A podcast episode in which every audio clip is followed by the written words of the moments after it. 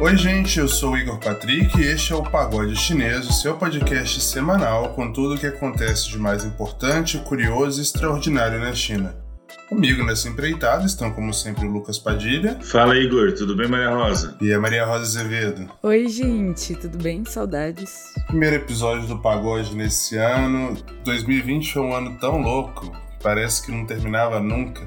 Logo depois do final do último episódio, no ano passado, eu percebi que eu falei Feliz 2020 em vez de Feliz 2021. Aí o nosso editor, né, o nosso diretor, Leopoldo, chegou e disse: Ah, eu achei um erro singelo, já que esse ano não terminou nunca. Mas a gente tá cheio de novidade esse ano, começando pelo Fundo de Cantão, que a gente estreou na noite de Natal, né? O nosso programa de entrevistas. Tivemos uma entrevista com a Tatiana Prazeres, com o Caleb Guerra, mas também, né? Lucas e Maria Rosa também com novidades. Lucas no Rio de Janeiro agora, morando no Rio, Maria Rosa com empregos novos. Como é que é, gente? Conta aí. É, Igor, olha, é, a vida é surpreendente, né? 2020 foi um ano de muita espera e trabalho ao mesmo tempo. Engraçado, é paradoxal isso. Acho que não só para mim, mas para muita gente, né? Eu tinha essa perspectiva de voltar para a China. Acho que eu e você ficamos nessa expectativa por muito tempo, né? Verdade. né? Qual seria o mês, quais seriam as circunstâncias, com ou sem vacina, com ou sem quarentena. E a resposta não veio nem de lá nem de cá, né? É, ao mesmo tempo, a gente também estava trabalhando muito, né? Seja no pagode, em outras iniciativas que a gente fez, no próprio mestrado, né? Eu recebi um convite no final do ano para vir trabalhar no Rio de Janeiro e topei. Eu acho que em breve aí as pessoas vão saber do que se trata, é, mas por enquanto eu vou guardar segredo para fazer um pouco de mistério, porque o pagode também vive de mistério, né? E você, Maria Rosa, conta aí, como é que é? Eu acho que quem ouve o pagode deve já ter percebido que eu adoro falar de pagamentos. Então, agora eu tô trabalhando efetivamente com isso num lugar incrível. E 2021 começando de um jeito ótimo. Ótimo, gente. No final do programa a gente também vai ter uma surpresa, mas por enquanto a menos que o Lucas, o nosso garoto dos recados, tenha algum abraço para poder mandar, a gente já pode começar o primeiro bloco. Tem, Lucas? Eu acho que a gente tem que fazer alguma coisa meio João Kleber, assim. Fica aí, fica aí, ninguém sai que tem surpresa no final. É isso aí, gente. Olha, um abraço para todo mundo, né, que, que começou a seguir a gente em 2020. Foi um ano tão difícil, eu acho que o pagode foi um ponto de contato muito bacana da gente com muita gente. Então, aproveitar esse primeiro aí do ano e mandar um abraço para todo mundo que a gente não mandar um abraço em 2020 e deixar aí a possibilidade da gente falar muito e conversar bastante aqui nos outros meios, né, em 2021. Tenho certeza que o pagode está em boas mãos. Bacana, vamos começar então o primeiro bloco, roda a vinheta.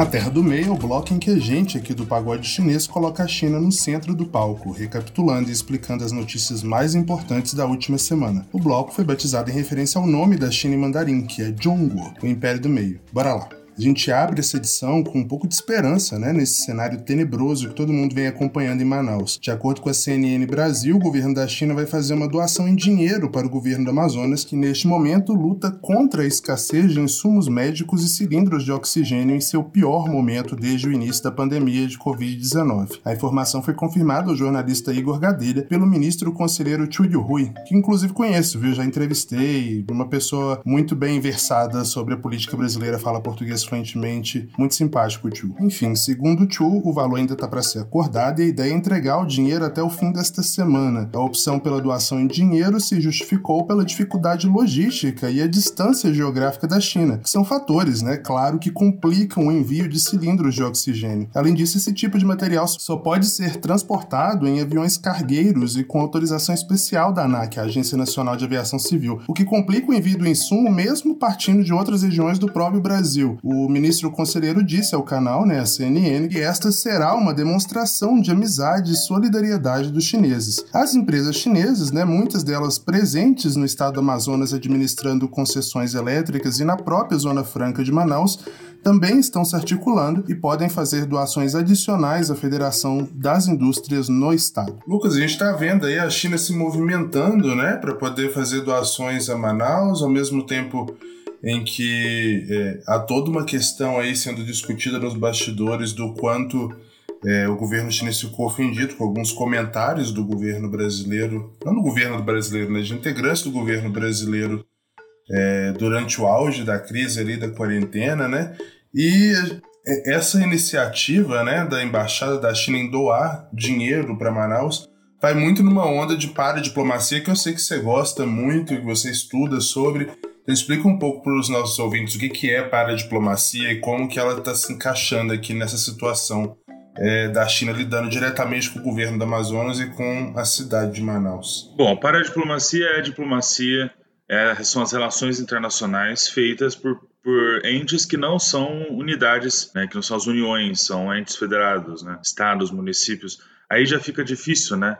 que cada país é dividido de um jeito, cada país se relaciona externamente de um jeito, mas via de regra existe um Ministério Central, é, essa é história dos Estados Nacionais do século XIX, e, e toda a representação que é feita fora ou paralelamente, o que não quer dizer ilegalmente, a esses órgãos centrais, como no caso do Brasil, o Itamaraty, é considerada para a diplomacia. Tem até uma discussão se para a diplomacia são só de estados e municípios ou até de pessoas, né? Para a diplomacia no sentido mais de engajamento civil. Enfim, é um caso muito típico né, de emergência, e não é só a China, a Venezuela disse que mandaria oxigênio, acho que outras embaixadas devem estar se mobilizando nesse sentido também. Então, nesse sentido, a China não está inovando ao ajudar, nem ao se relacionar com o Estado. Mas é claro que a presença da China no Brasil sempre chama atenção, não só da gente que é, acompanha aqui no pagode, mas enfim, de toda a imprensa cada vez mais, né? é, não só a embaixada da China, como o Igor comentou na notícia, tem esse interesse em, tra em trabalhar na solução da crise, mas também agentes privados, né? O Ibrachina, por exemplo, que tem sede em São Paulo, é, se mobilizou para enviar alguns, alguns insumos médicos, enfim, oxigênio lá para Manaus. A imprensa está de olho na crise e a oportunidade de aparecer e de fazer bondade nunca é subestimada, né? pelos chineses que já têm uma tradição, até antes mesmo da reforma abertura, de ajuda a países né, e regiões com dificuldades de saúde. Né? Cuba tem essa tradição muito forte e a China, de alguma forma, também, né? principalmente na África, é, até mesmo antes da reforma abertura, antes dessa China que a gente vê hoje mais desenvolvida e enriquecendo, a China já fazia bastante ajuda internacional. O Brasil fazia isso também, mas agora parece que a gente precisa mais de ajuda do que é capaz de oferecer, né? Infelizmente essa situação de Manaus realmente choca, porque não é só uma crise da Covid, né? É uma crise estrutural que mostra como o SUS, que é uma coisa muito única e importante que o Brasil tem, está fragilizado, né? Então é muito interessante a gente ver que a China tem um olhar para isso também, mas eu normalizaria, né? Como você sabe, eu gosto de normalizar a participação da China no Brasil. Acho que outros países fazem o mesmo. Enfim, vamos aguardar para entender o que exatamente vai ser essa ajuda. O que teve até agora foi uma doação, pelo que eu acompanhei, do Ibrachina, que é uma associação cultural bastante importante entre Brasil e China, é, de insumos médicos para Manaus. Vamos ver se alguma coisa vem da embaixada, provavelmente sim. Lembrando aí que a, a crise está extrapolando já o estado de Manaus, né? Na terça-feira a gente teve um caso muito triste no interior do Pará, de uma família de sete pessoas, na verdade, que morreram também por falta de oxigênio. Então, iniciativas do tipo aí de ajuda externa, né, estrangeira, vão ser cada vez mais necessárias, dada a dificuldade logística de levar insumos lá para o norte do país. Vamos para a próxima notícia. Pela primeira vez em oito meses, a China voltou a registrar uma morte causada pela Covid-19. Mesmo com uma dura quarentena para quem retorna ao país, testagens em massa e um super eficiente sistema de rastreamento de contato, os chineses vêm enfrentando novos surtos de transmissão comunitária, sobretudo na província de Hebei, que fica aí no entorno de Pequim. Né? Pequim é como se fosse um distrito federal, uma cidade administrada pelo governo central, assim como outras três na China. A identidade do paciente, ou da paciente, né, a gente não sabe, e o local de morte ainda não foram esclarecidos, mas já se sabe que essa pessoa era justamente dessa província. O aumento dos casos desencadeou uma série de medidas duras de contenção. Hebei e Heilongjiang, que é uma província vizinha da Rússia, né, ao norte da China, estão trancadas e sob estado de emergência. Moradores também estão proibidos de sair de casa e o transporte público foi suspenso. Já em Pequim, as autoridades nacionais decidiram impor um sistema de autorização de visita. Mesmo para quem está na China agora, nesse momento, é necessário explicar o que, que você vai fazer na capital. E claro, você pode ser enviado para um hotel de quarentena, assim como os estrangeiros que estão chegando na China, os poucos, né? Dado que as regulações para poder voltar não são nada fáceis de cumprir. Restrições de circulação, né, nas universidades da cidade também também foram reestabelecidas e parte das instituições está proibindo os alunos de deixar os campi. A ansiedade é justificada pela aproximação do Ano Novo Chinês, que em 2021 é comemorado no dia 12 de fevereiro. Foi exatamente nessa época, o ouvinte deve se lembrar, quando o fluxo de viagens domésticas aumenta muito na China, né, considerado o maior fenômeno de migração humana na Terra, que a Covid se espalhou com mais facilidade pelo país.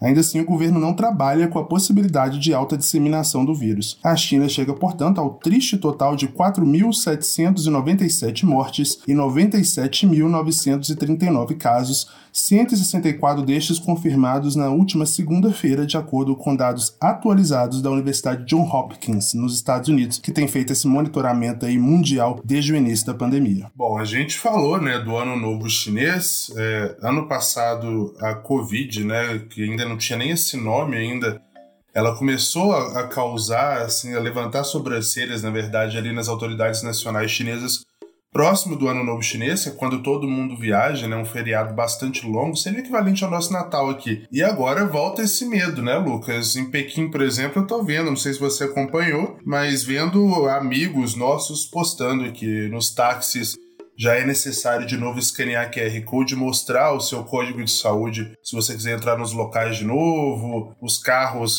de Didi, né, que é o equivalente chinês ao Uber, é, e os próprios táxis estão é, separados por placas de acrílico ou por um plástico mais grosso para evitar contato entre motorista e passageiro, sinal de que definitivamente esses novos casos na China, né, um, um, número considerável também de transmissões comunitárias, estão chamando a atenção de Pequim. Né? É, a preocupação é muito grande, inclusive porque o epicentro é, é Pequim. Não, é, não podemos chamar de epicentro porque não é uma segunda onda como a gente está vendo em outros países não é um repique grande do ponto de vista de pandemia, é, ou até de endemia, né, considerando que começou na China a Covid. É, a preocupação é muito grande por causa da narrativa, eu acredito. Né? Que a China tem condições de controlar a pandemia, eu acho que isso ninguém mais duvida. Há um ano atrás, a gente estava justamente prestes a ver a construção daqueles hospitais de campanha em Wuhan e ver um lockdown que nunca tinha sido feito na humanidade e eu acho que não foi feito depois também. Acho que nenhum outro país conseguiu fazer o que a China fez na escala que a China fez. Outras estratégias funcionaram em países como o Vietnã e, enfim, até em outras regiões como Taiwan, mas a China chamou muita atenção um ano atrás por essa força de mobilização. Agora retoma um pouco isso em um momento de muita fragilidade política. Então, é, eu acho que a principal dificuldade que a China tem com o Covid hoje não é necessariamente sanitária, considerando que, enfim, a própria Sinovac, que já virou uma, uma palavra muito famosa é, no jornal brasileiro, no jornalismo brasileiro, ela é de Pequim e as, e as vacinas são feitas lá, os insumos, a maior parte dos insumos de vacina, inclusive das outras vacinas, é feito na China, a China teria, muita, teria condições de mobilizar uma campanha de vacinação e até mesmo as pessoas têm hábitos né, de combate a, a doenças respiratórias muito comuns. Usar máscara, higienizar as mãos é um pouco mais difícil, mas eu acho que a campanha foi feita muito duramente, as pessoas aprenderam e o Igor comentou várias medidas. Mas eu focaria um olhar mais para a ansiedade. Eu acho que a principal doença hoje na China é a ansiedade doméstica internacional, né? É, a China continua sendo um dos países mais fechados do mundo em relação às fronteiras é, e entrada de estrangeiros, com o argumento de que, enfim, é, trariam doenças. Isso levou uma onda de xenofobia que ano passado a gente viu vários cartoons, até ataques, né, é, mais velados, assim, nada muito grave do ponto de vista físico, a, estrangeiros que estavam na China, né? A gente tem relatos de que isso aconteceu. É normal porque é um país que foi muito hostilizado, né? Faz um ano que a China é vista no mundo de uma forma diferente. Eu acho que antes de 2020 a China era vista como uma potência em ascensão, um país que estava superando a miséria ou superando as fronteiras aí da inteligência artificial, de todas essas tecnologias, e passa a ser visto como um país problema, né?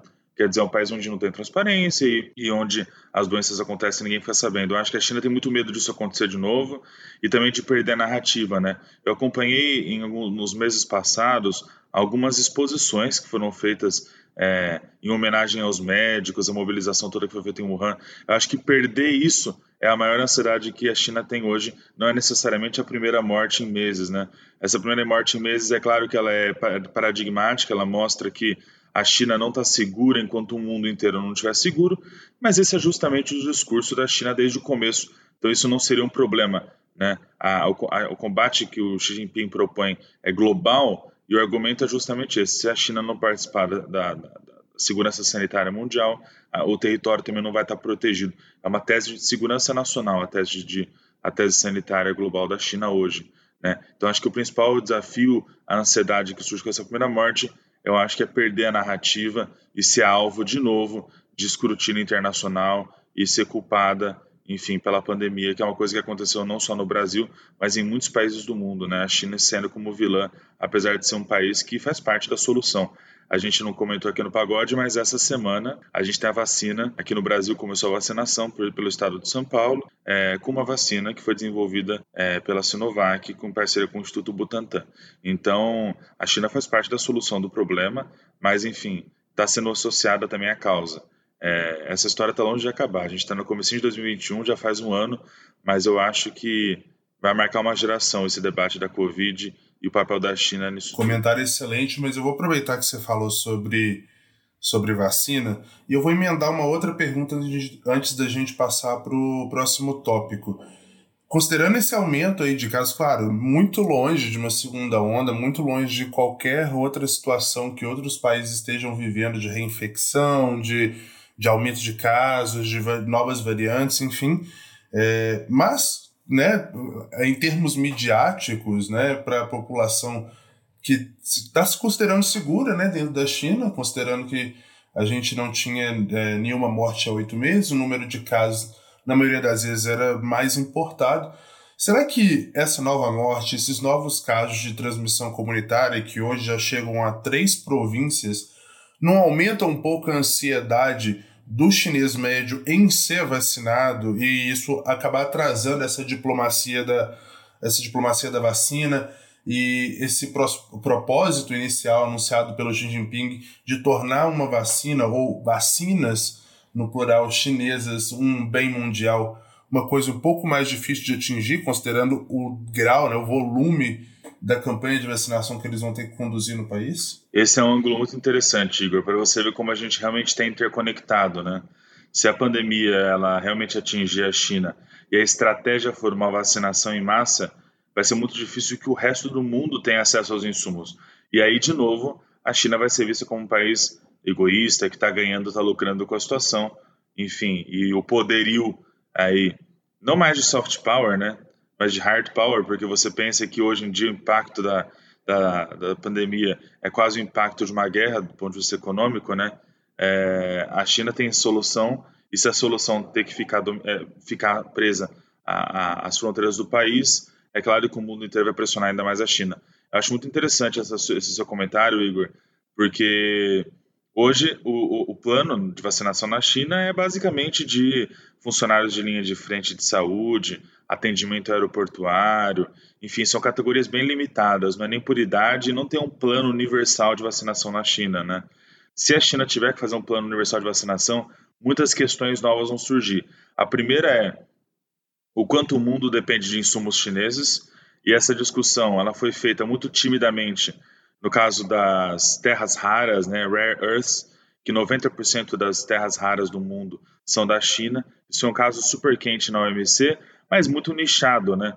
Se o mundo soubesse que as terras, terras, terras raras, esses elementos químicos são muito importantes para quase todo hardware.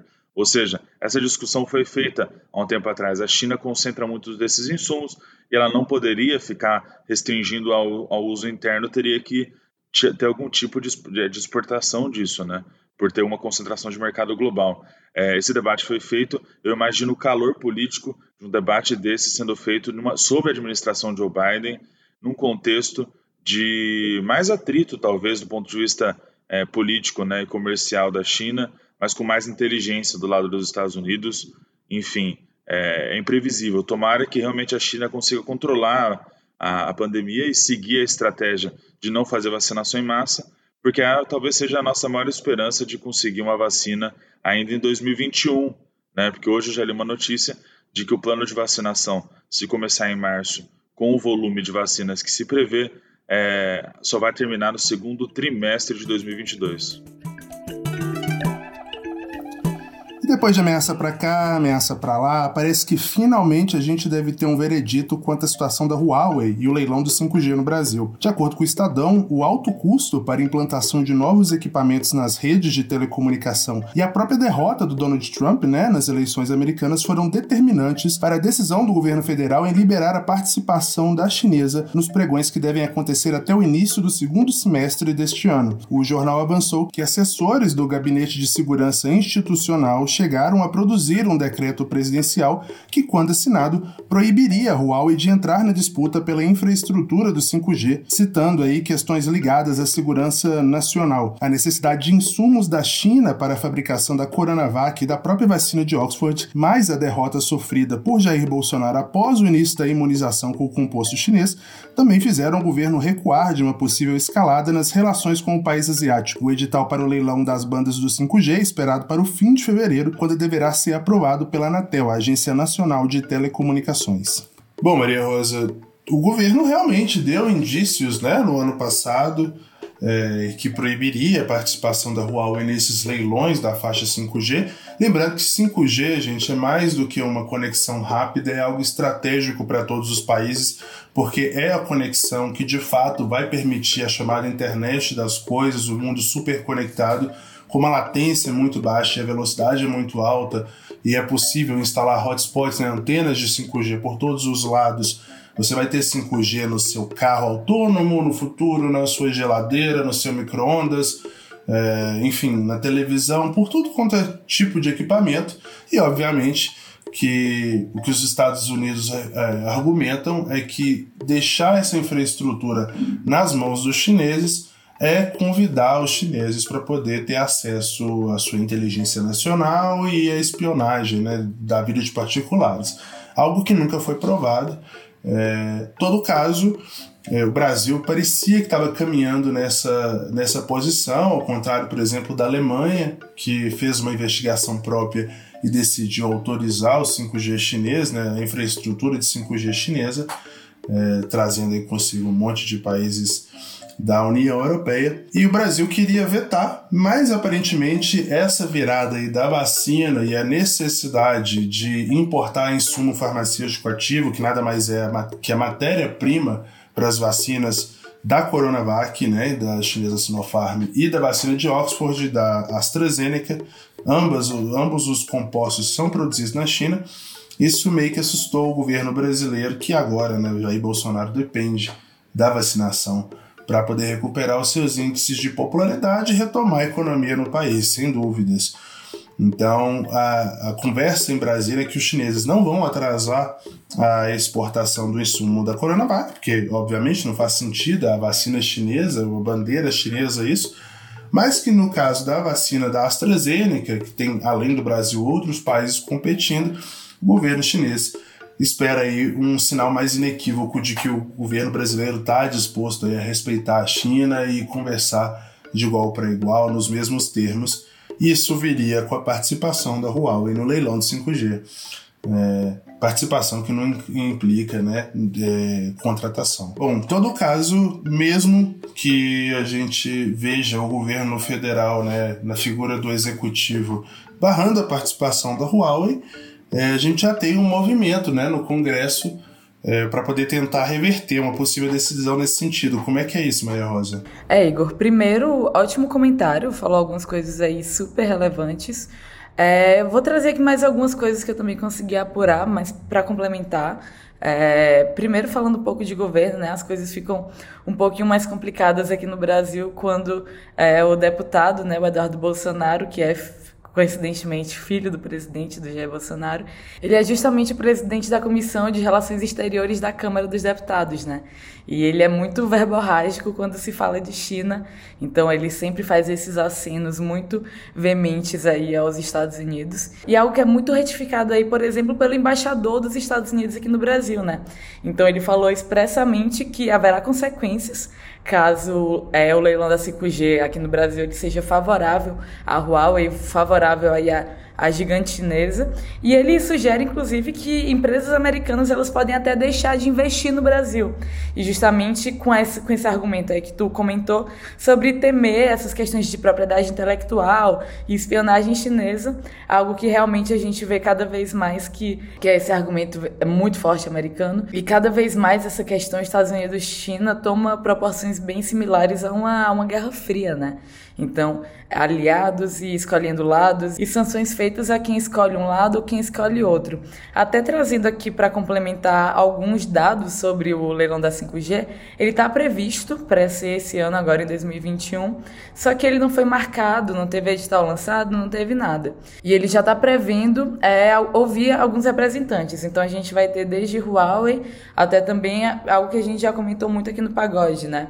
Algumas empresas que vão disputar isso também, Ericsson, a Nokia, é, duas que são europeias, e aí a Samsung e a Fujitsu também, que são outras empresas asiáticas, né?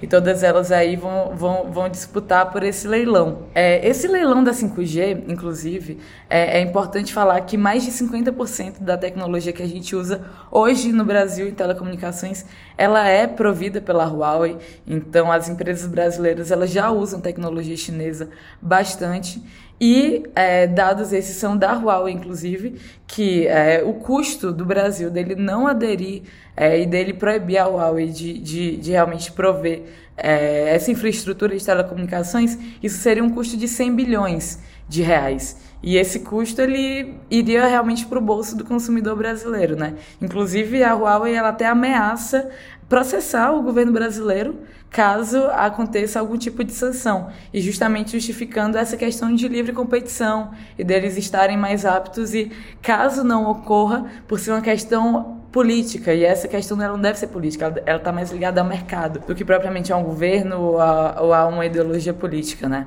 Inclusive, até um fato interessante sobre isso. O Temer, o ex-presidente, né, Michel Temer, ele foi contratado pela Huawei para fazer esse lobby aí no governo também. Então aí fato interessante sobre, sobre o andamento desse leilão da 5G. Finalizando o nosso bloco de notícias, vamos agora para o Ponto CN, nosso bloco de tecnologia aqui no Pagode.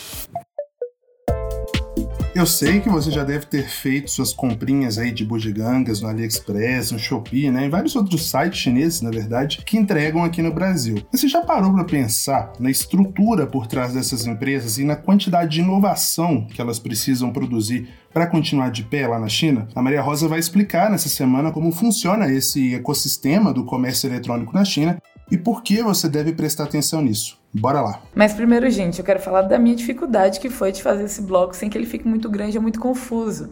Então, provavelmente vão ter outros pontos CN aí que abordam esse tema de comércio digital, porque tem alguns pontos muito específicos que são muito interessantes também. São muitos fatores, né, que levam o que levam a China a ser esse grande exemplo. E é muito doido como a gente aqui no Brasil, do lado diametralmente oposto da China, quando a gente pensa no globo, né, a gente está exatamente do outro lado e com, faz com que a gente opte por comprar uma saboneteira. E eu estou falando aqui de um caso real de uma amiga minha.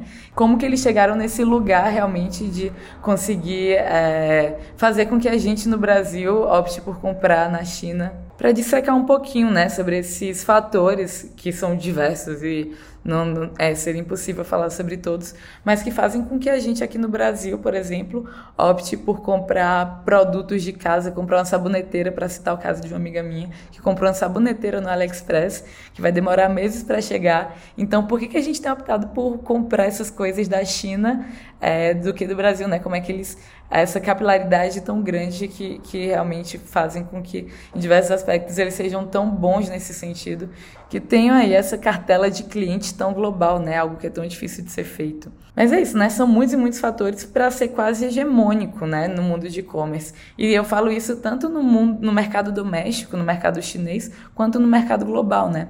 Preço é um desses fatores, né? É, não tem como a gente não falar de preço quando a gente fala de, de realmente venda de manufaturados na China, mas como isso aqui é um bloco de tecnologia, é, eu vou tentar trazer mais a parte de negócios, né? E quando a gente pensa nesses fatores chaves do sucesso de um e-commerce, então a gente pensa ali na, na, cadeia, né? Então você tem que atrair os visitantes. Você tem que também, na hora que eles chegam lá, você tem que corresponder com essas expectativas, né? Em relação aos produtos que vão ter lá e os produtos que você está procurando. Você tem que estar tá sempre melhorando, otimizando também as taxas de conversão para que as pessoas realmente comprem. E aí, depois da compra, ainda tem todo o processo gigantesco logístico que é necessário para que esse produtos sejam entregues. É, os chineses eles têm sido referências em cada um desses aspectos. E uma das coisas que eu mais falo nesse podcast, com certeza, inovando também muito em cada um desses aspectos. E aí eu trago aqui dois pontos muito chave, né?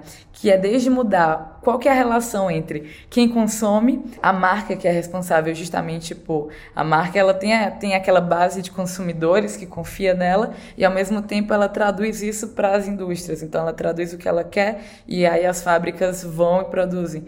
E também a relação com essas manufaturas, né, com essas fábricas. Empresas chinesas, elas realmente mudaram muito o jeito que a relação entre esses três entes aí, como é que ela acontece. E também inovando a questão marqueteira mesmo. Um exemplo clássico é falar do Dia dos Solteiros, né?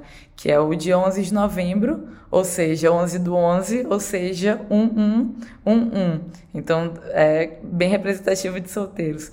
E aí, no ano passado, em 2020, para para mostrar a grandiosidade, é, eles, o, o, Dia do Solteiro ele movimentou 38 bilhões de dólares. Para comparar isso, a Black Friday e a Cyber Monday, juntas nos Estados Unidos, movimentaram 16 bi. Então, o Dia dos Solteiros na China, um dia, lembrando, eles movimentaram mais do que o dobro do que eventos gigantescos como a Black Friday e a Cyber Monday. Mas é isso, já que a gente está falando de números aqui, aquela coisa que a gente adora no ponto .cn, é, mesmo com essa redução no consumo, como eu comentei, no mundo inteiro, os gastos dos chineses em compras online, eles subiram 16% em 2020. E por lá foram movimentados 20,8 trilhões de dólares nessas plataformas de e-commerce. De novo, aqui em termos de comparação, né, o valor do PIB brasileiro ele é de 2 trilhões de dólares. Então é mais que 10 vezes esse valor do PIB aqui do Brasil. E todo esse montante, ele está dividido entre três empresas só.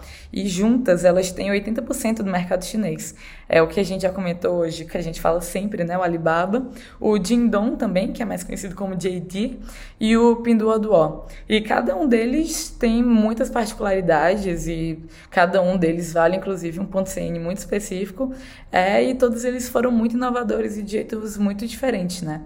E é isso. Eu acho muito interessante quando, quando falam, e é muito comum de se falar, que o e-commerce na China é muito bem desenvolvido por conta da grande aderência da população chinesa a meios de pagamento digitais, né? É algo que também eu já falei um ponto CN, acho que sobre Pix, e aí que eu falo de dessas, dessas dos pagamentos digitais na China, Alipay e o do e o WeChat, né? Mas vale lembrar que os pagamentos digitais na China, eles são tão bem desenvolvidos justamente por conta de e-commerce, né? Como o Alipay é um filho, ele saiu do Alibaba. É, o Alibaba aí do Jack Ma, ele controla mais ou menos metade do e-commerce da China, 50%. E o Alibaba ele tem algumas marcas ali, algumas plataformas dentro dele. Então tem esses dois que são voltados só para o mercado doméstico, eles operam só na China. O primeiro que é o Taobao, que é mais ou menos como se fosse um eBay, e para trazer aqui para o Ocidente, que é onde as pessoas e as empresas elas podem é, vender os produtos. E já no Tmall, que é gigantesco, só empresas verificadas podem vender. Então, traduzindo, é como se fosse uma espécie de Amazon. E aí, saindo do mercado doméstico, indo para o mercado global, eles têm o AliExpress, né? E aí no AliExpress, tanto pessoas quanto empresas podem fazer essas vendas. E, além disso, eles ainda têm o Ant Group, né, que a gente fala bastante aqui no Pagode. E aí o, o Ant Group ele vem com pagamento, com investimento, com crédito, com seguro. Então, só, só falando isso já dá para ter noção realmente da magnitude que é o poder do, do Alibaba e de tudo que está dentro desse grupo ali na China. Já o JD, ele tem mais ou menos 17% do market share, então da, dessa fatia de mercado. O, um ponto interessante sobre o JD é que eles foram das primeiras empresas a ter uma rede logística 100% própria. E é nesse ponto que o JD ele mais se diferencia hoje, porque eles têm entrega muito rápida, gente, mas muito rápida mesmo. E um dos grandes focos dele hoje é construir uma rede de entrega usando drones. Bem provavelmente eles são a empresa do mundo mais avançada aí nesse aspecto, porque eles começaram isso lá em 2019. E justamente para conseguir chegar nas áreas mais remotas da China, para conseguir entregar as compras do Singles Day, né? Então a China tem uma área rural aí que é gigantesca e que é super complicada de se chegar. E hoje essa coisa já evoluiu. Então, além deles terem aeroportos de drones, eles também têm desenvolvido muito robôs autônomos. E é algo que foi muito, muito usado agora durante a pandemia. Então, eles operaram muito em Wuhan com esses robôs autônomos e para desenvolver justamente essa coisa que eles chamam de contactless delivery. Então, esse em português, né, essa entrega sem contato. Aí, para finalizar esse alto escalão do e-commerce da China, a gente também tem o Pinduoduo. E esse tem uma história incrível. É, vale muito também fazer um ponto CN sobre ele. E é justamente porque ele chegou depois, então ele entrou em briga de cachorro grande, mas ele já conseguiu um super espaço. E também vendendo né, produtos muito semelhantes aos outros. E aí eu falo de coisas que vão desde supermercado, móvel para casa. E também uma coisa, um ponto que o Pinduoduo se diferencia muito é que ele é o maior vendedor de produtos agrícolas lá na China. A, a grande inovação deles foi de trazer muito componentes mais sociais para dentro dessa parte de compra online, né? Então eles usaram muito as conexões e as interações das pessoas em redes sociais, então eles têm como investidores a Tencent, então eles tinham essa ligação muito forte com o WeChat, justamente para movimentar muito compras em grupo. E aí essas compras em grupo, além de você ter preços ultra mega competitivos, eles também conseguiram deixar a experiência de compra super interativa e super gamificada e super legalzona.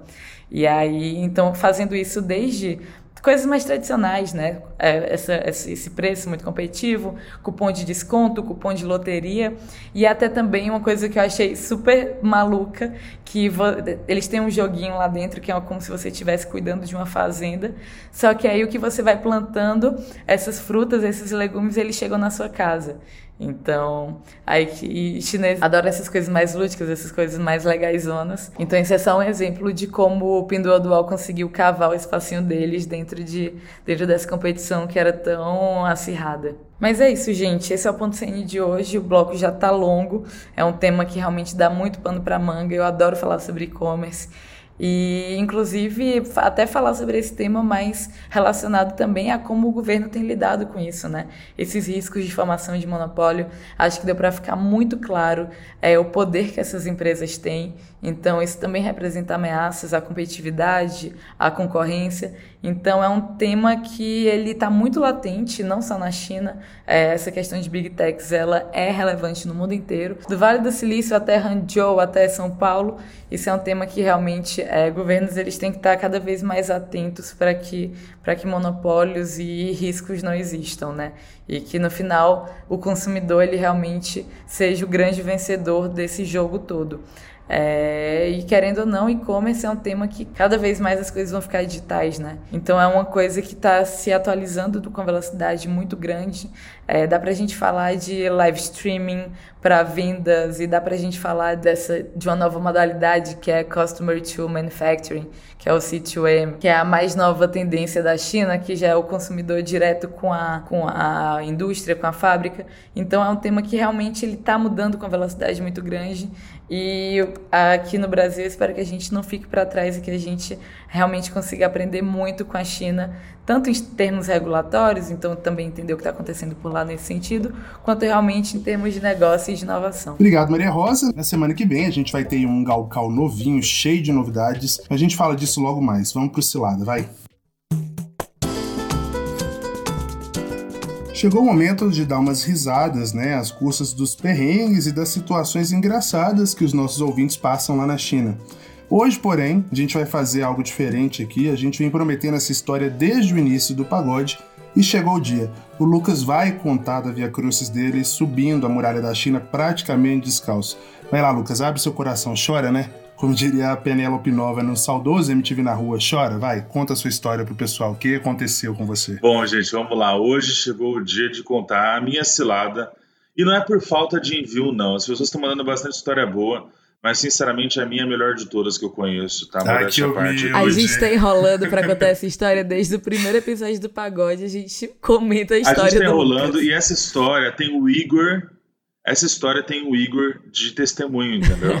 Então é uma história que envolve ele também.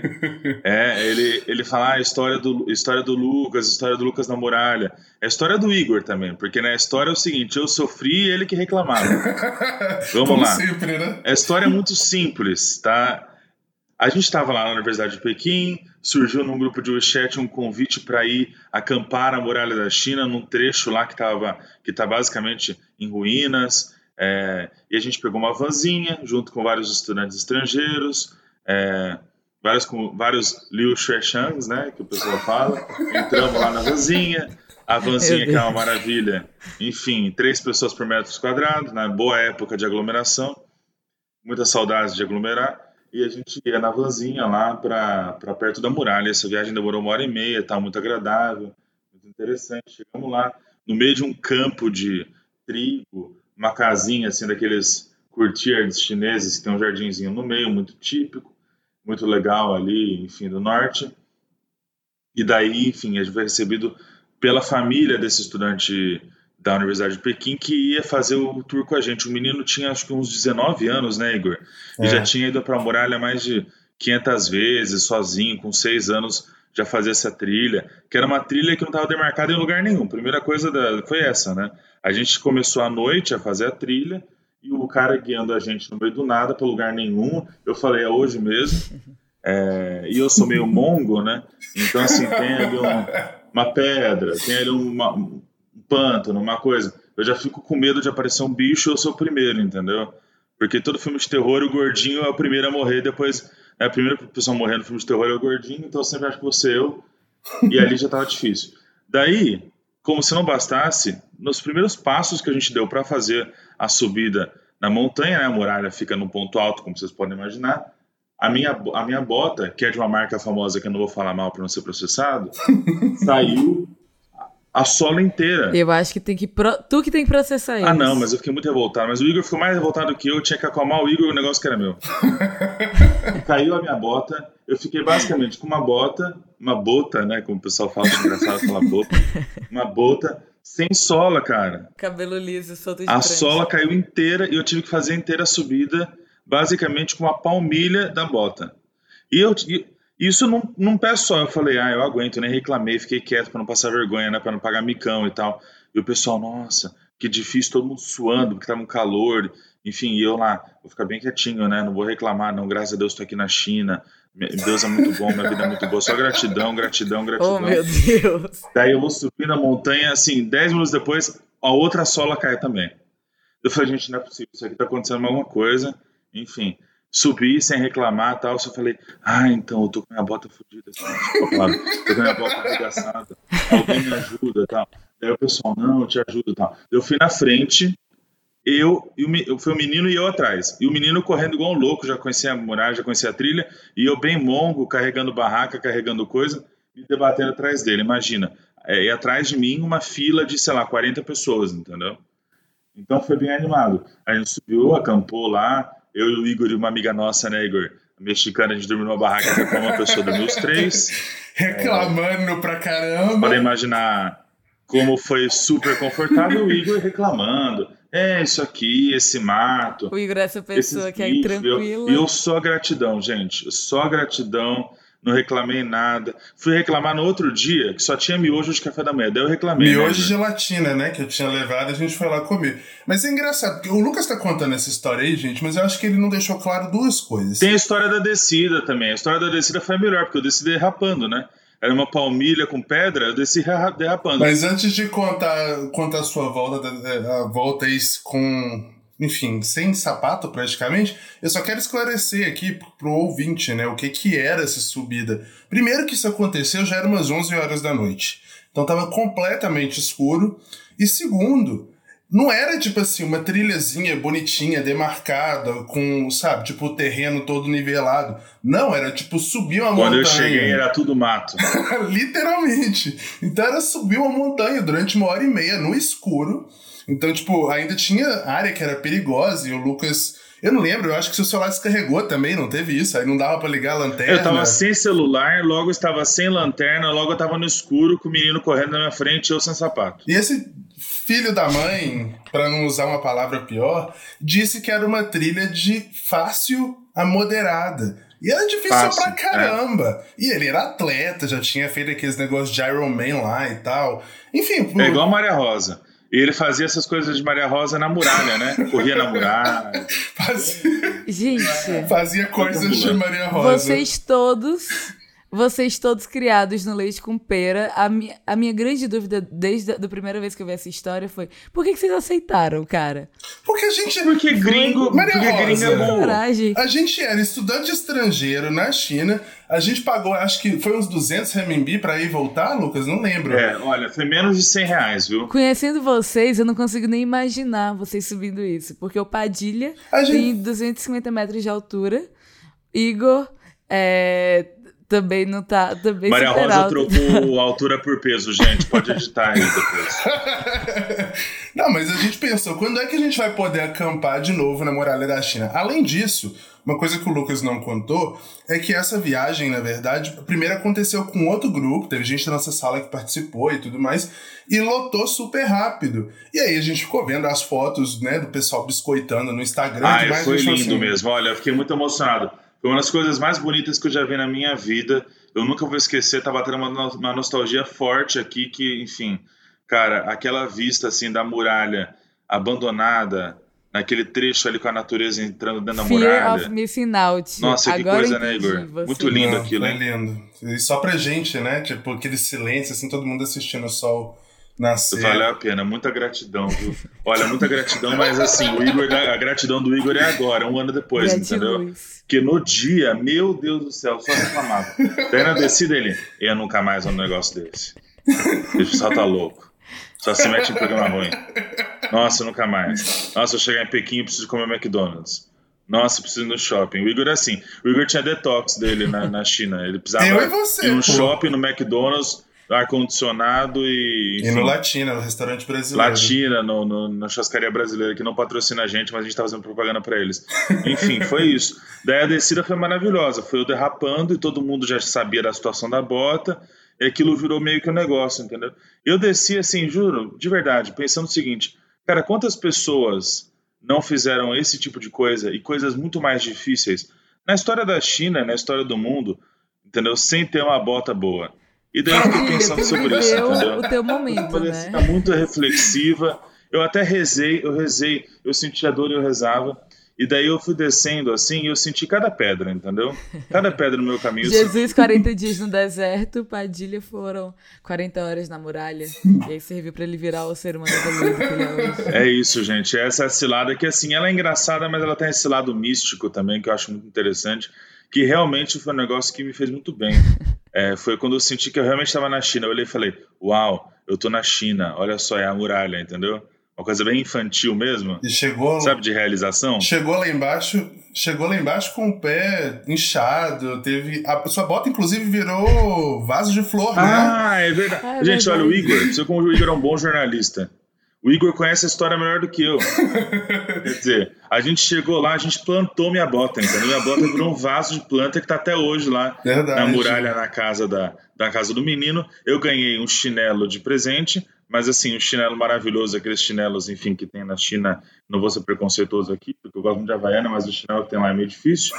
um chinelo, sei lá, 40, um chinelo 41 e meu pé é 44. Então, assim, eu ficar na ponta do pé num chinelo é, depois de colocar meu pé numa bacia de água gelada na beira da muralha e relaxar enquanto a gente esperava a vozinha de volta. Olha, eu não reclamei, né, Igor? Eu não reclamei de nenhum, em nenhum momento, né? Não, não reclamou, mas lembrando que o carro, né, a van que nos levou pra, pra muralha, né, e depois nos buscou, ela não entra dentro da universidade. Então, além disso tudo, o Lucas ainda caminhou por um campus enorme com as chinelas chinesas, fez um... com a chinela na ponta do sucesso. pé com todo mundo me cumprimentando e eu com uma roupa nada a ver com chinelo, entendeu? Tipo assim, calça jeans, chinelo e polo. Essa história, essa história é surreal. Isso porque a gente nem falou do pai do menino, que eu não vou nem entrar no assunto aqui, porque, enfim, né? O cara é conhecido, é Sir, já ganhou o título da rainha da Inglaterra e tal. Enfim, uma história muito muito bizarro, mas que só poderia acontecer na China mesmo. Bom, e se você já passou por uma situação divertida lá na China, ou mesmo aqui no Brasil, lidando com chineses e com a cultura chinesa, manda pra gente. É só gravar um áudio de até 3 minutos e enviar no nosso Instagram ou pelo nosso canal oficial no Telegram. O link é t.me, eu sempre repito aqui, t.me barra pagode chinês. A gente está esperando o seu relato.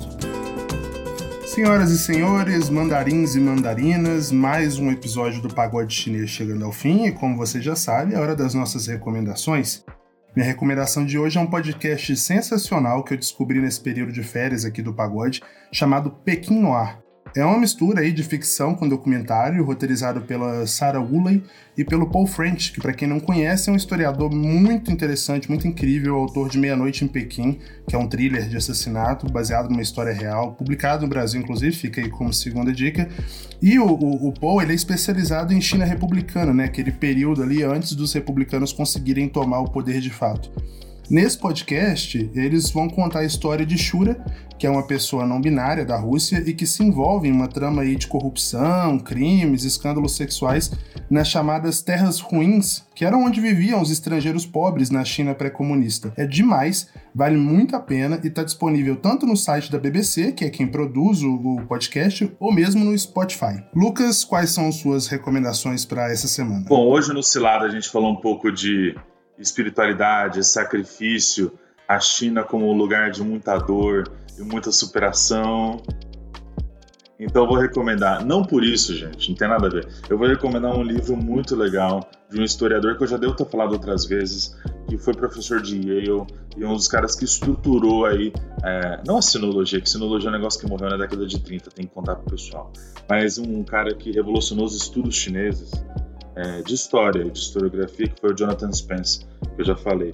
Esse livro que eu vou citar é um livro que tem a ver com espiritualidade, tem a ver com visões de pessoas não chinesas em relação à China e a China no comecinho da dinastia Qin, a China que ali, ali então começava a se relacionar com uma Europa cada vez mais moderna é, e cada vez mais próxima da realidade chinesa, né? não só pelo comércio, que as pessoas sempre lembram, sempre falam, da guerra do ópio, enfim, mas principalmente no começo pelo movimento missionário, né? E aí é muito interessante porque Macau entra na história, é muito interessante que Portugal era o lugar de onde partia a maior parte dos missionários, e esses missionários, a maior parte deles, principalmente no começo, e foram os que mais duraram, os jesuítas, né? E dentre todos eles, destaca muito fortemente o Mateu Ricci, e o livro que eu vou, o livro que eu, que, eu, que eu vou recomendar hoje é O Palácio da Memória de Mateu Ricci, do Jonathan Spence. Está traduzido para português pela Denise Botman, mas ele está indisponível aqui, pelo que eu estou vendo. É um livro que deve estar esgotado, mas acho que dá para encontrar. É muito legal porque, enfim, ele recompõe essa trajetória do jesuíta, que era italiano, mas foi via Portugal para a China, que trocou a terra dele primeiro pela Índia e depois pela China. Ele viveu na China de 1583 até 1610, né? E o Jonathan Spence ele apresenta aí um drama emocional religioso a partir de imagens que o próprio Hit compôs como adepto das artes clássicas renascentistas de treinamento da memória. Ou seja, o Hit era famoso por ter uma memória muito é, muito incrível, inclusive por ter aprendido mandarim em tempo recorde e ser considerado um, um, um scholar, né, um, um gentleman, é, muito rapidamente pelos chineses, foi muito aceito, muito assimilado. De certa forma, foi o ocidental que chegou mais longe desde Marco Polo, né? Ele chegou à corte de Pequim. Então ele tinha uma memória muito boa, a memória dele foi registrada, e esses registros chegaram na mão de um historiador que é incrível e consegue contar boas histórias e, e contar boas histórias é, dos dois sentidos, né? Da historiografia e da narrativa mesmo. O livro é uma delícia, como todos do Jonathan Spence, eu recomendo demais. E eu também estou aproveitando para recomendar esse livro porque, enfim, a nossa surpresa, o nosso novo pagodeiro, ele também tem uma memória incrível e aprende e sabe mandarim de trás para frente. Então, de certa forma, é uma homenagem a ele também. Essa ideia de que, enfim, estrangeiros podem ir para a China, entender, assimilar a cultura e se relacionar de forma interessante com esse país que muitas pessoas veem como inacessível. Sem spoiler, Lucas. Vai lá, Maria Rosa, o que, que você recomenda? Padilha, você é muito fofo. Eu queria falar isso. pois é, gente, eu vou de podcast também. E aproveitando que esse é um episódio importante, eu vou até indicar um dos meus podcasts, provavelmente meu podcast favorito sobre China, que é o Tech Bus China. E é um podcast que é da SubChina, que é esse grupo de, de, de mídia chinês. E é um podcast que tem duas moças chinesas, a Hui e a Yin, e elas. E é, foi muito nisso que eu me inspirei, inclusive, para fazer o ponto CN. Então, é, qualquer semelhança não é, não é mera coincidência. E elas abordam assuntos muito ligados à tecnologia, empresas na China, só que de um jeito super legal, e são duas mulheres. Então, é um podcast que eu recomendo demais, demais, demais. Bom, vocês devem ter percebido, né, pessoal, que esse episódio foi gravado com um certo clima de nostalgia, hum. de despedida. Tem uma justificativa para isso. Lucas, nosso pagodeiro fundador, que está aqui desde o início, ajudou a criar o projeto do zero. Infelizmente está deixando a bancada do pagode chinês hoje. O que, que, é isso? É, um, é uma coisa triste, feliz? Tá O que, que, é isso, Maria Rosa? A Maria Rosa está comemorando. É um sambinha triste. Enfim, o Lucas. Eu tentei fazer um samba triste. O Lucas vai seguir agora para um novo desafio profissional, né? Como a gente mencionou no início, agora ele está no Rio de Janeiro, está indo para um. Enfim, vai trabalhar com, com outro assunto, mas também com muita competência, fazendo o que ele faz de melhor, que é política, mas enfim. E ele fez a gentileza de voltar hoje para dar um tchau para todo mundo, comentar, né, um episódio de despedida do pagode. Então eu vou mais uma vez, né, já que ele já falou nesse lado, vou abrir mais uma vez o microfone para ti, Lucas, para você falar, dar o seu tchau, agradecer a todo mundo. Gentileza nenhuma, não faço mais que minha obrigação. Tô brincando. Olha, gente, o pagode foi uma coisa que surgiu numa conversa minha com a Maria Rosa, com o Leopoldo, há mais ou menos um ano atrás. O mundo era outro. A gente se encontrava, ia todo mundo sem máscara, sem preocupação, só com o sonho voltar para a China, que naquela época era um plano muito óbvio. Eu estava há dias de voltar da China. Tu tinha vindo para o aniversário da tua avó, né? Tu estava no Brasil só por isso. Eu vim para o aniversário da minha avó para passar 15 dias e acabei passando um ano. A gente não esperava que nada disso fosse acontecer. E eu acho que o pagode foi uma das coisas que mais me marcou em 2020 porque começou de um jeito tão realmente inusitado. A ideia era mais ou menos fazer um podcast como quem faz uma banda de garagem. Foi. O Leopoldo tinha essa competência, tinha esse conhecimento, já fazia podcasts incríveis. A Maria Rosa eu conheci no começo do ano e eu já me apaixonei por ela na hora, yeah. por ser essa pessoa espirituosa, sabe, incrível, inteligentíssima e nova. Quando a gente fala da idade da Maria Rosa, as pessoas ficam chocadas porque é muito madura, enfim. E o Igor eu trouxe depois. O Igor, eu falei, ah, não dá para deixar o Igor de fora não, porque o Igor é um jornalista incrível, enfim, meu amigo lá da Universidade de Pequim. Eu queria trazer ele de volta para a gente estar tá mais próximo também durante 2020, que foi um ano muito duro para todo mundo, né? Eu acho que a gente conseguiu se aproximar aí pelas gravações, criando uma rotina muito gostosa de cooperação e trabalho e de amizade mesmo, né? E eu vou deixar o pagode com muita, muita felicidade e tranquilidade, porque eu sei que, enfim, o potencial é enorme e, e, quem ouve a gente gosta muito. Então, por favor, continuem com a gente. Eu vou continuar ouvindo e colaborando da forma que for possível.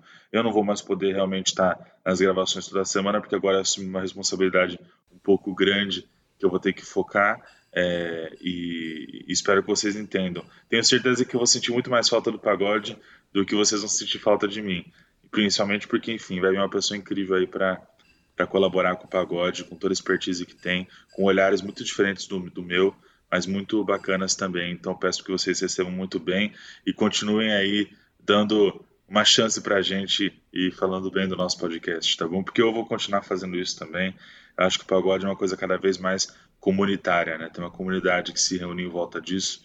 Para a gente não só falar de China, mas para a gente se conhecer, né? E falar um pouco sobre os desafios do mundo que a gente conheceu em 2020 e espero que continue por muitos anos. Padilha, você é gigante e toda vez que é, tiver um tempinho sobrando, quiser vir aqui tocar um cavaquinho, um pandeiro, o pagode vai estar sempre de portas abertas, viu? Sem dúvidas, e a gente vai sentir falta demais de você, Lucas. Demais, demais. É, mas, claro, né, agradecer muito por esse período. Mas tô vivão, vamos viver, gente.